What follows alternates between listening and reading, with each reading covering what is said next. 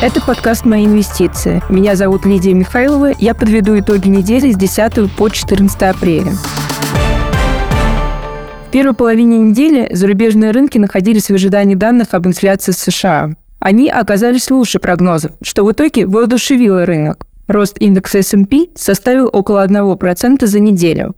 В марте инфляция в США составила 5% в годовом выражении. Динамика оказалась ниже прогнозов аналитиков, которые ожидали годовую инфляцию на уровне 5,2%. Это самый низкий показатель с мая 2021 года. Базовая инфляция составила 5,6% год-год, что совпало с ожиданиями аналитиков.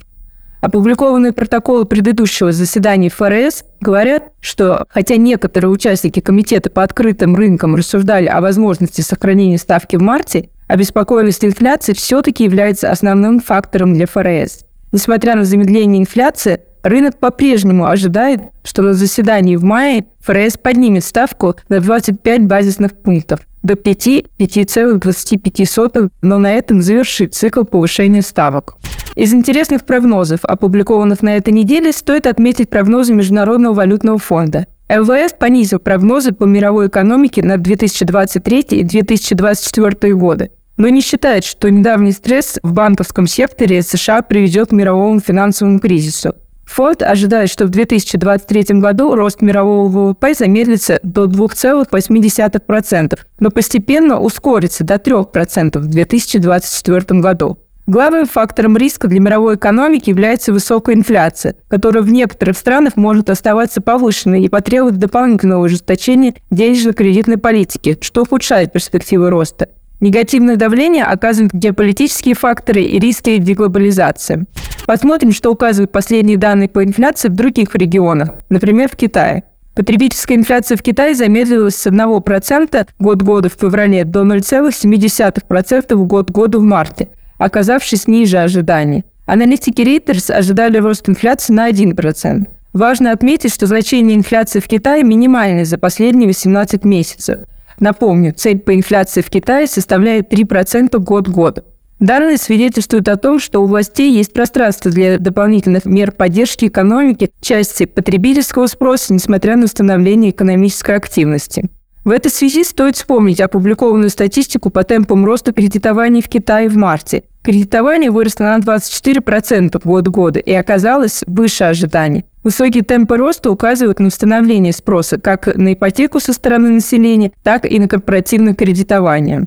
Экспорт из Китая в марте 2023 года вырос на 14,8% год к году. При этом снижение импорта в Китай составило 1,4% год к году. Результаты оказались лучше ожиданий. Рост показателей зафиксирован впервые с октября прошлого года. Консенсус прогноз экспертов, который приводил трейдинг Economics, предусматривал снижение показателя экспорта на 7%.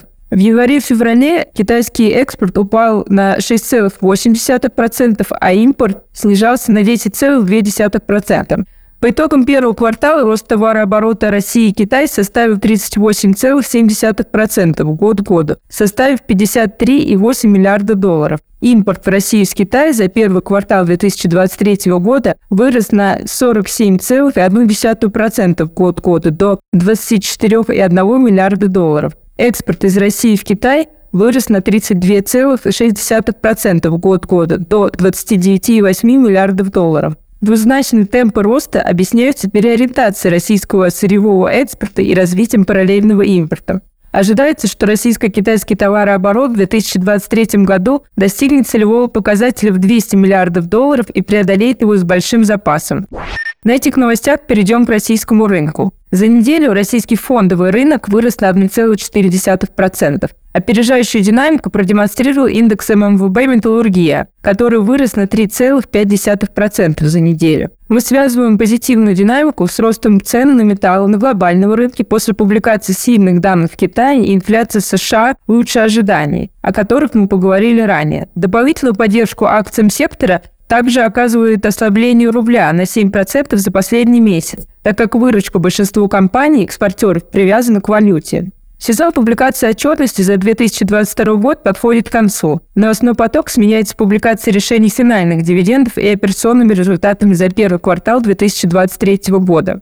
Из корпоративных новостей можно выделить отчетность АФК-системы, чья выручка выросла на 8,3% в четвертом квартале 2022 года. Рост скорректированной ебеды составил 16,5% год году в четвертом квартале 2022 года. Акции торгуются с дисконтом около 40% в чистой стоимости активов, что соответствует историческим уровням. Катализаторами роста в 2023 году могли бы стать IPO непубличных активов АФК-системы или приобретение активов, в том числе у уходящих с российского рынка иностранных компаний с дисконтом. Напомню, ранее издание Financial Times писало о том, что около 2000 компаний из недружественных стран ждут разрешения Минфина на продажу активов в России.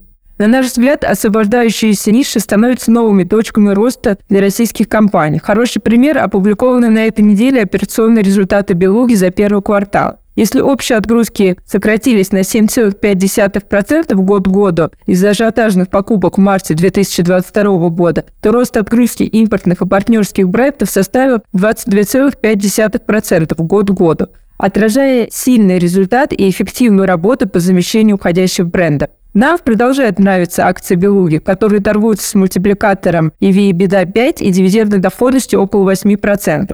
Стоит также отметить группу Аэрофлот, которая опубликовала сильные операционные результаты, демонстрируя рост авиаперевозок на 50% год году на фоне восстановления объемов международных авиаперевозок. Рост в 3,6 раза год году. Тем не менее, результаты ниже уровня 2019 года на 28%.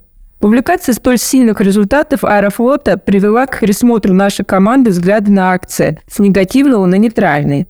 Сбербанк опубликовал результаты по РСБУ за первый квартал. Чистая прибыль Сбербанка по РСБУ составила 350 миллиардов рублей в том числе 125 миллиардов рублей за март. Нормализация процентных ставок и снижение валютной составляющей продолжают оказывать поддержку процентной марже. Стоимость риска достигла нормализованного уровня в первом квартале 2023 года, что свидетельствует о сохранении высокого качества кредитного портфеля. Мы сохраняем позитивный взгляд на акции Сбербанка, которые торгуются с мультипликатором 0,7 P на book value 2023 года и с мультипликатором 3,4 P за 2023 год, что ниже исторических уровней. Группа «Самолет» провела презентацию ИЖС-стратегии. Земельный банк ИЖС группы «Самолет» 3 миллиона квадратных метров. Продажи первого проекта стартовали уже в марте. Стоит отметить высокую долю ипотеки в продажах данного сегмента – около 90%. Мы положительно смотрим на развитие данного сегмента, так как отмечаем существенное несоответствие предложения спросу.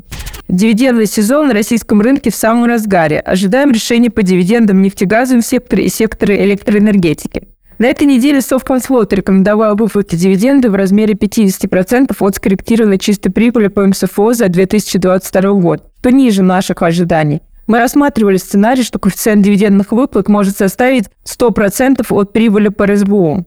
Акции торгуются с дивидендной доходностью 6,9% после роста на 58% с начала года. Что касается наших идей на рынке, то в начале недели мы обновили подборку «Горячая десятка России», заменив акции Positive Technologies и акции Озон на акции Яндекс и Русал. Напомню, с момента добавления в подборку Positive Technologies выросли на 23%, в то время как акции Озона показали рост на 8,3%. Почему мы добавили акции Яндекса и Русалы? Что касается акций Яндекса, то мы ожидаем, что в ближайшие месяцы Яндекс может представить детальные реструктуризации и подтвердить сделку по выкупу доли Uber с хорошим дисконтом. Расписки Русала могут показать опережающую динамику на фоне высокой сенситивности к рублю и возможного роста цен на алюминий до уровня издержек предельных производителей – около 3000 долларов за тонну, что выше текущей цены на 25%.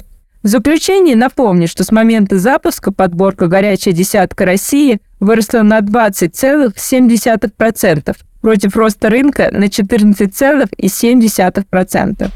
Следите за нашей подборкой и всеми корпоративными новостями на нашем телеграм-канале «Мои инвестиции».